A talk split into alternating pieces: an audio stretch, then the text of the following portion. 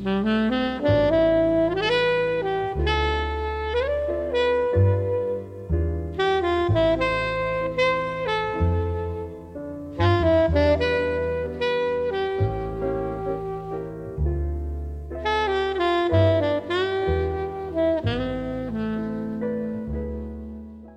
大家好，欢迎收听我们这一期的硬核电台，我是主播阿甘，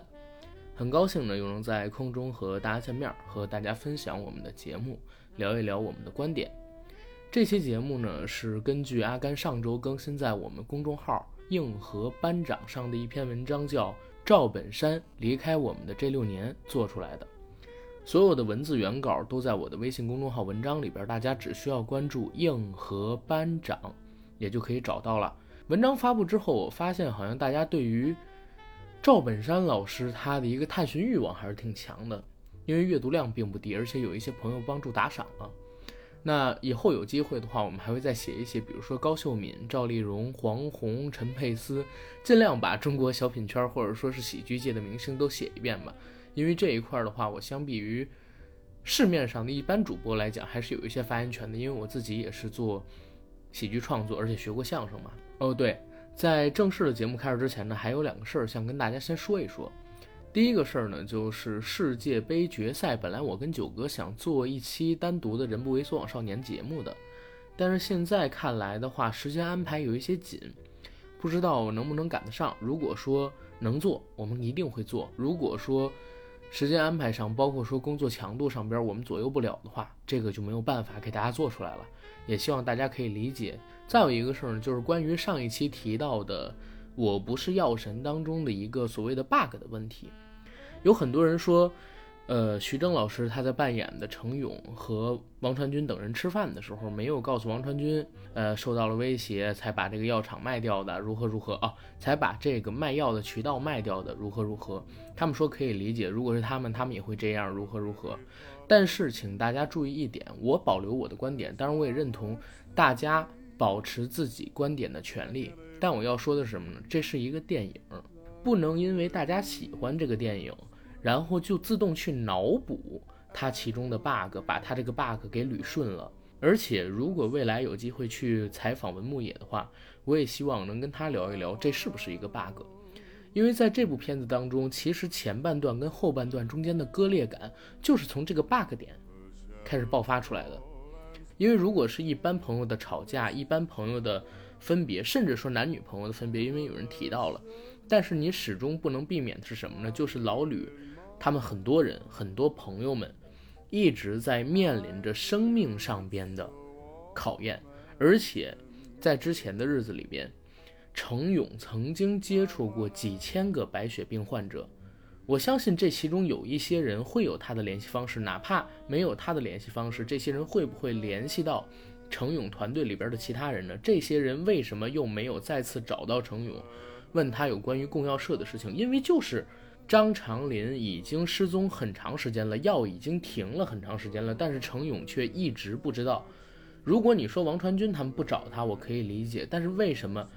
那些几千个白血病人不找他呢？你们当然可以说这些人没有他的联系方式，但是这些人是有私会他们的联系方式的，他们一起去求私会，你觉得会发生这样的事情吗？大家不要说因为喜欢这部电影就自动忽略它所产生的 bug，给它变成一个呃脑补的完美的电影。电影要以电影的视角去看，你不要以一个粉丝的视角去看，才能保证自己的客观跟中立，不要让它太多的左右我们自己。好。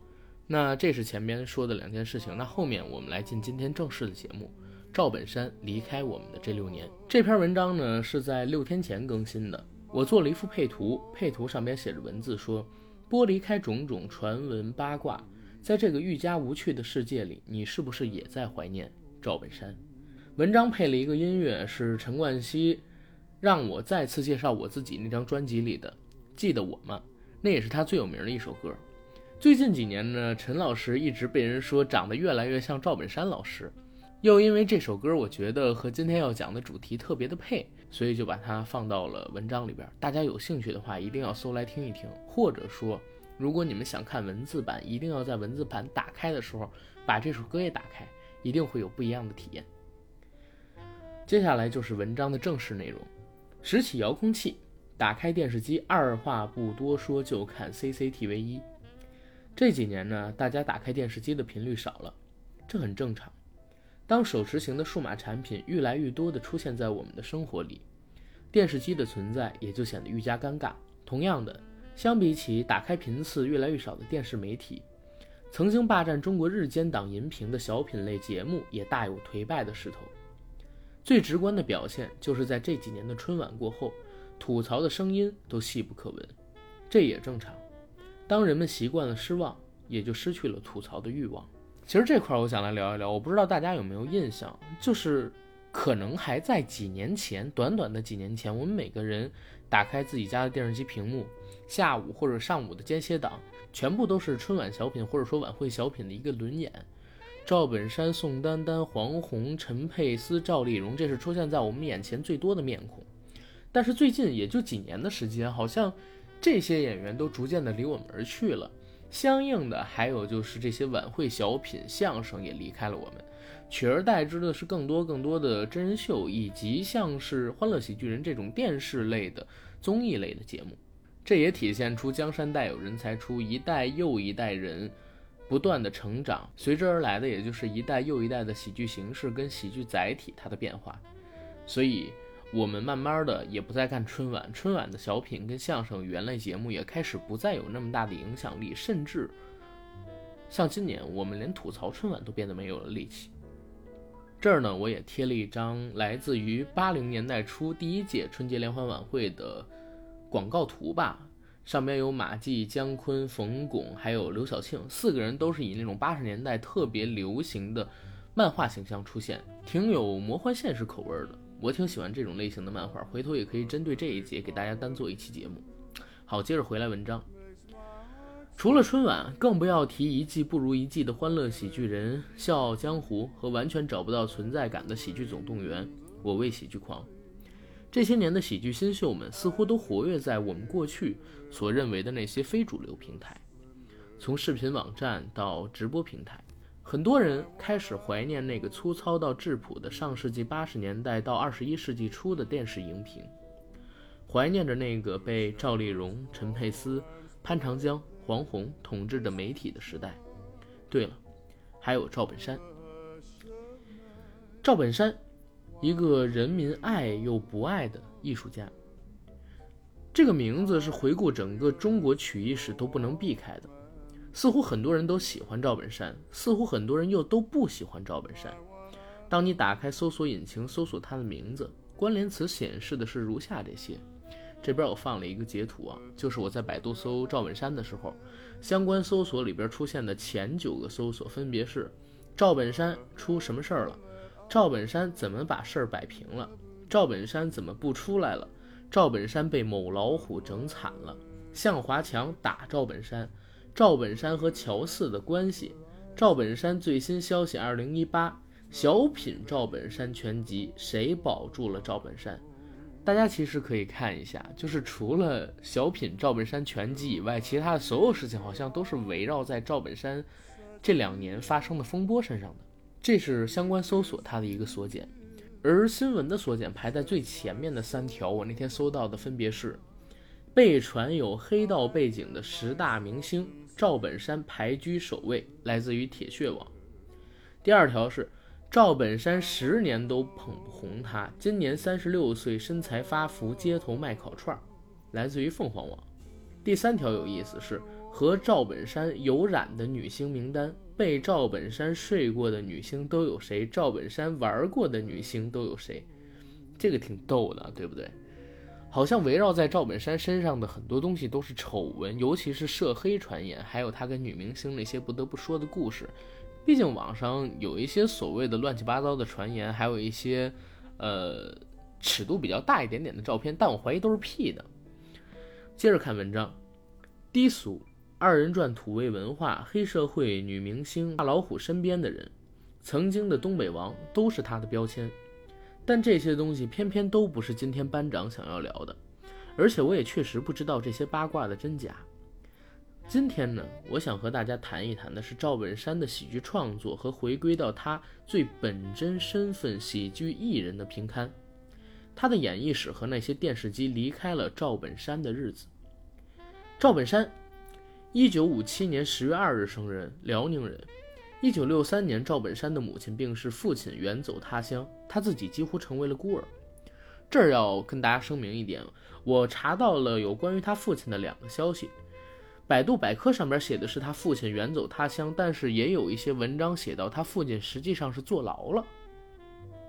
这个留存疑，但是我都说出来，让大家自己去想。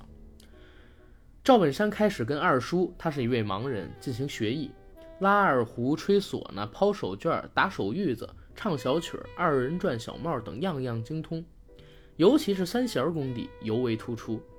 苦难的童年是他一生的财富，为其日后的小品演艺生涯奠定了坚实的基础。对赵本山老师有了解的人都知道，他成名其实就是靠一个作品叫做《摔三弦儿》，其中呢，他也扮演一个盲人，而且赵本山演盲人是一绝，非常非常绝。大家在网上可以找到一些八九十年代的老视频，里边有赵本山学盲人弹三弦的一个镜头，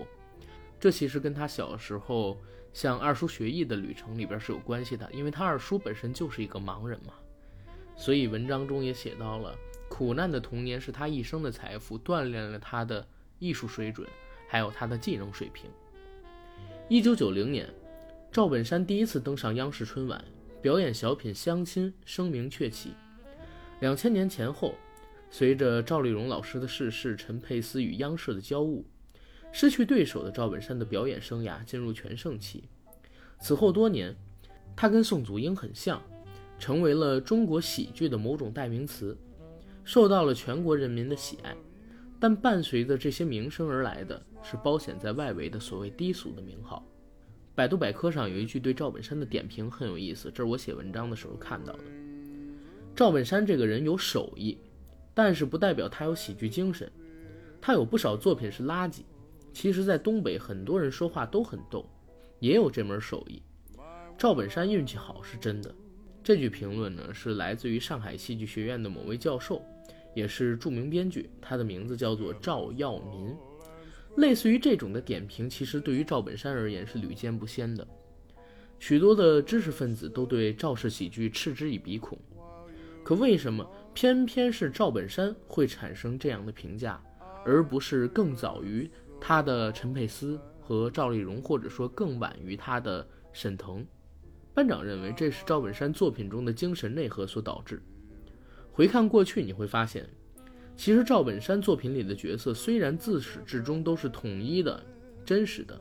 但却偏向于着重表现中国人群中的边缘化角色。他和他的团队们扮演的角色大多带有底层劳动人民的淳朴。但是呢，却也带着生理上或者心理上的残缺和小私心、小聪明，这是他被批低俗的原因。这块我觉得挺有意思，大家可以一起来探讨一下。就是我总觉得赵本山老师他的小品创作中也好，或者说他的文艺作品创作中也好，所表现的主角或者说围绕在主角身边的人，虽然他们都是真实的，都是真实的生活里的人物。但是都是这些真实生活里人物中的边缘化角色，比如说像是赵四，比如说像是刘能。我在文章写到这儿的时候，其实就贴出了一张乡村爱情故事中刘能和赵四两个人打架的照片。对于这段，其实大家应该很熟悉啊，因为赵四贡献了他尼古拉斯一生中最精彩的舞蹈，被称为亚洲舞王，也是因为由这段照片引的这块视频而传出来的。赵四他是一个嘴歪眼斜的人，而且我说难听一点，他会，呃，嘴抽筋嘛，这是围绕在他身上的一些笑点。而且赵四每次走路的时候，他不是像我们身边的正常人走路一样，就是大大方方的，而是永远都缩着头，拱着腰，双手插在兜里，两只脚向前踱步。这种造型你看起来特别有喜感，但是身边究竟有多少人是像赵四这样的呢？这就回到了刚才文章里边我们说到的一点，就是赵本山老师他表演的生活都是真实的生活，比如说乡村爱情故事。因为我本身也在农村生活过，我小的时候生长在郊区嘛，所以我见过类似的人，就是他的生活很真实，但是他表现的人物偏偏呢却又都是边缘化的，或者说是有一定生理残疾的或者心理残疾的这样的人，比如说那个谢广坤，对吧？广坤老师就是心理上残疾，而赵四老师呢，他可能是生理上有一些些的呃小不顺，包括说刘大脑袋，他是脑袋大，而且呢左右脚不一边长，所以会有高低脚这样的区别。这种形式在赵本山老师的作品中就变成了一个可以随意调侃的生理缺陷，而这种调侃是从始至终在用来开玩笑。就像我记得很清楚的一点，《乡村爱情》里边有一个章节，好像是赵四往自己的脸上敷东西，叫什么“七星盖脸，专治跑偏”，而刘大脑袋呢？每隔一段时间就要往自己的脚后跟那儿放一块铁，这样的话左脚跟右脚才可以保持平衡。而这种类似的故事特别特别的多，这样的桥段，包括别人调侃他们的桥段，也在《乡村爱情》这部作品里屡见不鲜。所以我觉得，这样的文化和表演形式并不能被所有的人所认可和接受，甚至还会被有一些人吧看不上、反感、调侃。这些呢，都是围绕在赵本山身边的争议，而且在前些年的时候，争议的声音非常大，似乎他走到哪儿都会出现两种观点，一种是拥护，一种是低俗的批评。这些争议，我不知道大家有没有关注啊？一直到他隐退的这几年才开始消失，而且是消失的很厉害。现在很多人提起赵本山，说到的低俗两个字的频率并不高了，而是说怀念，而且。颇具喜感的是什么？就是在现在啊，很多当年评价赵本山低俗的人，在看多了这两年宏大精致的喜剧套路作品，比如说春晚上那边黄宏当年演过一个什么《荆轲刺秦王》，对吧？还有《欢乐喜剧人》三季四季上边那些小品，渐渐明白了郭德纲说过的那句话到底是什么意思。他是怎么说的？就是还是先搞笑吧。要是相声都不搞笑，那就太搞笑了。我把相声两个字改成了喜剧，就是还是先搞笑吧。要是喜剧都不搞笑，那就太搞笑了。我觉得很多人在逐渐的认可这句话，而且这句话呢，就像是一记穿越了千山万水的耳光，打在了那些人身上。于是，我们大家好像都在开始怀念赵本山了。赵本山呢，今年应该是六十一岁，已经离开了电视舞台六年之久。但似乎在我的记忆里边，赵本山这个人，他似乎从来都没有远去过。虽然我自己已经不再看电视了，可是每隔一段时间，网络上都会拉出一两条有关于赵本山的新闻，比如说他的小品、他的徒弟、他的背景、他女儿和天佑不得不说的故事，总能引起自媒体作者们的兴趣。稍加修饰一下，就是一篇十万加。我记得前两年有一篇文章是写赵本山为什么不上春晚了。哎，这文章发出来就是一篇十万加。赵本山第一次露脸，他女儿叫头头的那么一个女孩的快手直播里，有人写在文章，又是一篇十万加。有人炒作天佑和赵本山的女儿球球两个人谈恋爱，又是一篇十万加。赵本山这个人天然带有流量，哪怕他现在已经离开了我们一段时间。好像有关于他的故事还能引起大家的兴趣。当然，从我写这篇文章，我也能感觉到赵本山这个人，他自然而然是带有流量的。文章写到这儿呢，我贴了一张赵本山老师应该是最有代表性的一个喜剧形象。为什么会在这儿贴这样一张照片呢？因为下边我写的这样一段话：中国观众脑海中的赵本山形象应该是歪戴着一顶解放帽。猪腰子脸上一对眼珠不大的眼睛，总是固定地注视着前面的某个地方，憋着上嘴，总是唠叨点什么俏皮话，双手老在后面背着，两条腿走的时候总是一顿一顿的。很多人看来，赵本山从未年轻，就如徐峥从未有过头发。我刚才的这个评语，大家在看的时候，脑海中到底有没有出现赵本山那个形象？回头可以看这篇文章的时候，相互对应一下，我觉得还是挺像的，而且很有意思。可实际上，因为健康原因，曾经四次被央视春晚拒绝，依旧不气不馁的赵本山，不得不在连续演出二十一年后，在二零一二年告别央视，并在这之后封镜，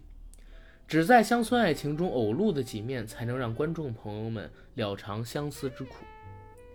不少龙年春晚等待赵本山的观众们默默不语的同时，那年春晚倒是出现了一位新人。开心麻花的沈腾第一次以郝建的身份表演小品《今天的幸福》。在这档中国收视率最高的电视综艺节目中，我们有理由相信，这群在当年中国最活跃的地下喜剧演员们，大概已经听到了命运即将改变的激越前奏。赵本山老师的退出，直接引起了开心麻花的崛起。我觉得是这样的啊，大家当然也可以有反对意见。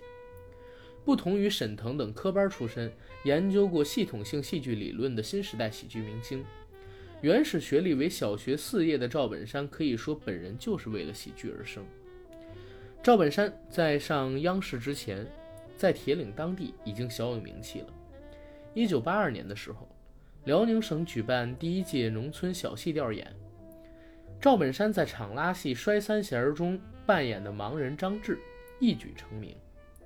当年他便考入铁岭县剧团，担任主演，并任业务团长。一九八六年，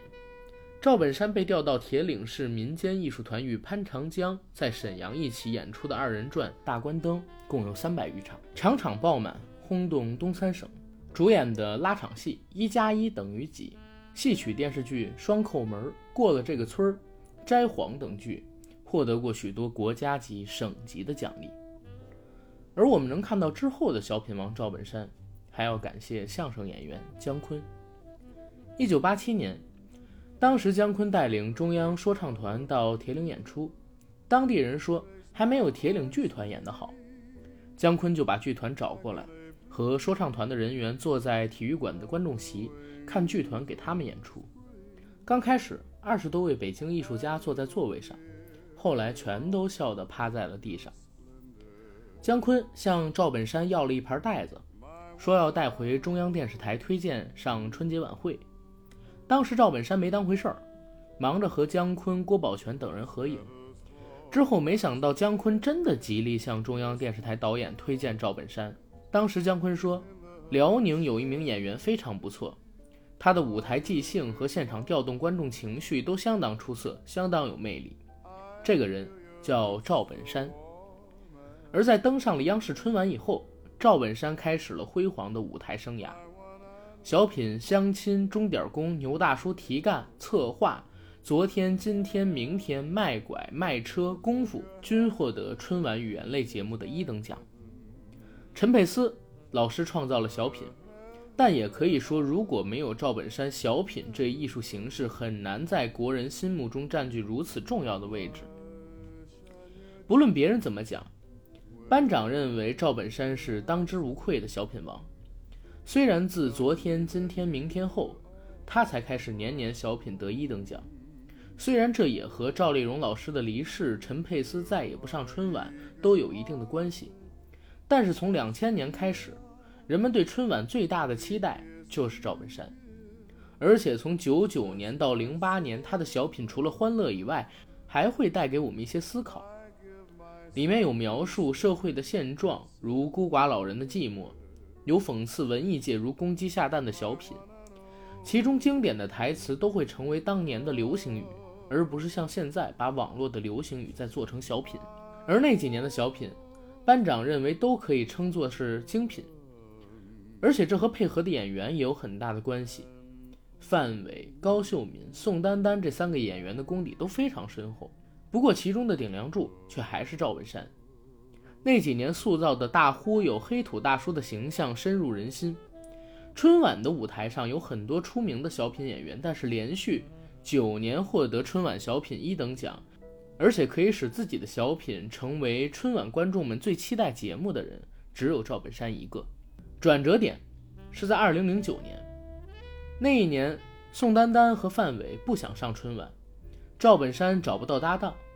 这儿也说一嘴啊，就是有一次在回答记者问题的时候，赵本山还说范伟现在是大腕了，打电话也不接了。两人也是开始从零九年那一年开始不再有任何的合作。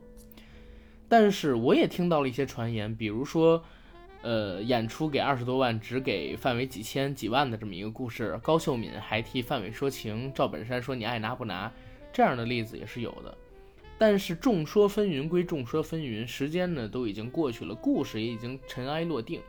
他们现在的关系，我们也不想太做过多的梳理，或者说在这个节目里跟大家说太多，因为我们也不是，因为我们都是局外人，对这些事情也了解的并不清楚，对不对？正是因为赵本山找不到搭档了，这才开始大胆的全部启用徒弟，也可以说小沈阳的爆红得益于前辈们的隐退。从零九年开始，赵本山连续三年的春晚都会带自己的徒弟上阵。也是从这个时候开始，小品的质量急剧下降，笑点呢偏向低俗，小品本身也没有什么可以思考的地方，纯粹是挠着你让你笑。当然啊，这儿也说一嘴，因为其他人的小品更菜，所以哪怕是这三年，依旧是赵本山拿小品类的一等奖。最后三年的作品让赵本山有些晚节不保，有几个原因，一个是自己的身体出现了问题。而且本山传媒涉及的领域越来越多，分心所致。还有就是传统曲艺小品类节目受欢迎程度的下滑，大批的小品演员开始往影视剧演员进行转型。赵本山找不到有实力的搭档。说到这里，还必须提及一个人，那就是何庆魁。他是赵本山的御用小品编剧，九九年到零四年的春晚作品都是他写的。同时呢，他也是高秀敏老师的情人。为什么这么说？因为他们没有结婚。何庆魁本人还有一个没有离婚的妻子，他的近况大家也可以百度一下，我觉得挺有意思的。全盛期的赵本山在娱乐圈呼风唤雨，获奖无数，收张柏芝、黄圣依做徒弟，出差出差受到地市级领导的接待。还记得曾经在某个颁奖礼上边，冯小刚有一句对赵本山的黑社会调侃。赵本山上台以后。对着冯小刚就是一个很隐晦的嘴巴，耳光扇过去了。那时候赵本山可以说是春风得意。戏剧性的变化是从一四年的十月开始的。十月十五号那天，赵本山缺席了中央文艺工作座谈会。第二天，一篇名为《莫言参加了座谈会，赵本山去哪儿了》的文章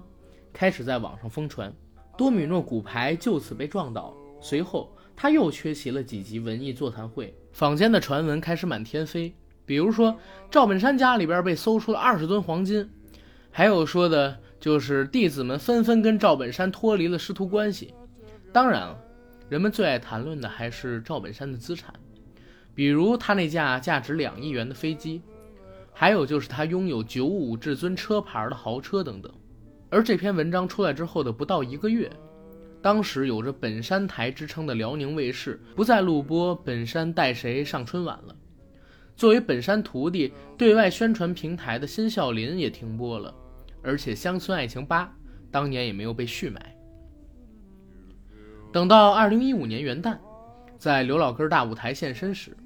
赵本山变得消瘦，满头白发，有媒体称他暴瘦了四十斤。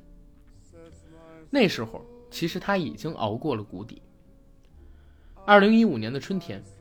赵本山在参加全国两会时表态：“我不觉得委屈，人生中出现议论也是荣幸。这些年我有没有毛病呢？有，有点飘忽，有点离地，但我有一颗朴实的心。”随后，他开始慢慢出现在公众视野。生存比什么都重要，赵本山始终明白这一点。当央视春晚成就的荣光成为历史，电视媒体又走向衰落。赵本山就抓住了移动互联网的机会。二零一五年八月，本山传媒成立了刘老根会馆，并一举签下了八十一位 YY 主播。当年的 YY 年度歌手冠军文静正是出自于本山传媒。而到了二零一六年的十月，赵本山提到了过去几年的坎坷，称自己这些年是个挺敏感的人物，但还是希望能善良，能为社会做点好事儿。在那之后，赵本山好像出面的次数多起来了，开始在刘老根大舞台进行演出，也开始露脸在他徒弟还有女儿的一系列直播当中。我其实还看过一次他女儿的直播，就是因为那一次预告说晚上会让赵本山老师过来，他一出来之后，满屏都在刷飞机、刷火箭、刷各种各样的礼物，我觉得挺有意思的，因为互联网有着比任何人类都精准的记忆。我们所有在互联网上发出的文字，大家知道吗？永远是删不掉的，只要你发出来过，就不可能删除的，它只是隐藏起来而已。但是，我们这些活跃在互联网上的人，却都是比任何东西都健忘而且善变的。很有可能，几年前在评论区、微博上，或者说在贴吧里骂过赵本山的人，就在赵本山参加自己女儿直播的时候，勤奋地刷着礼物。作为一个吃百家饭长大的孤儿，能成为今天的赵本山，他十分让人佩服。对于我来说，每次说到草根成功人士，演艺圈里我就会想到他和成龙，而且这两个人有很多相似的地方，比如说对于传统的东西比较热爱，比较讲究尊师重道，懂得报恩，不满足于现在的成就等等。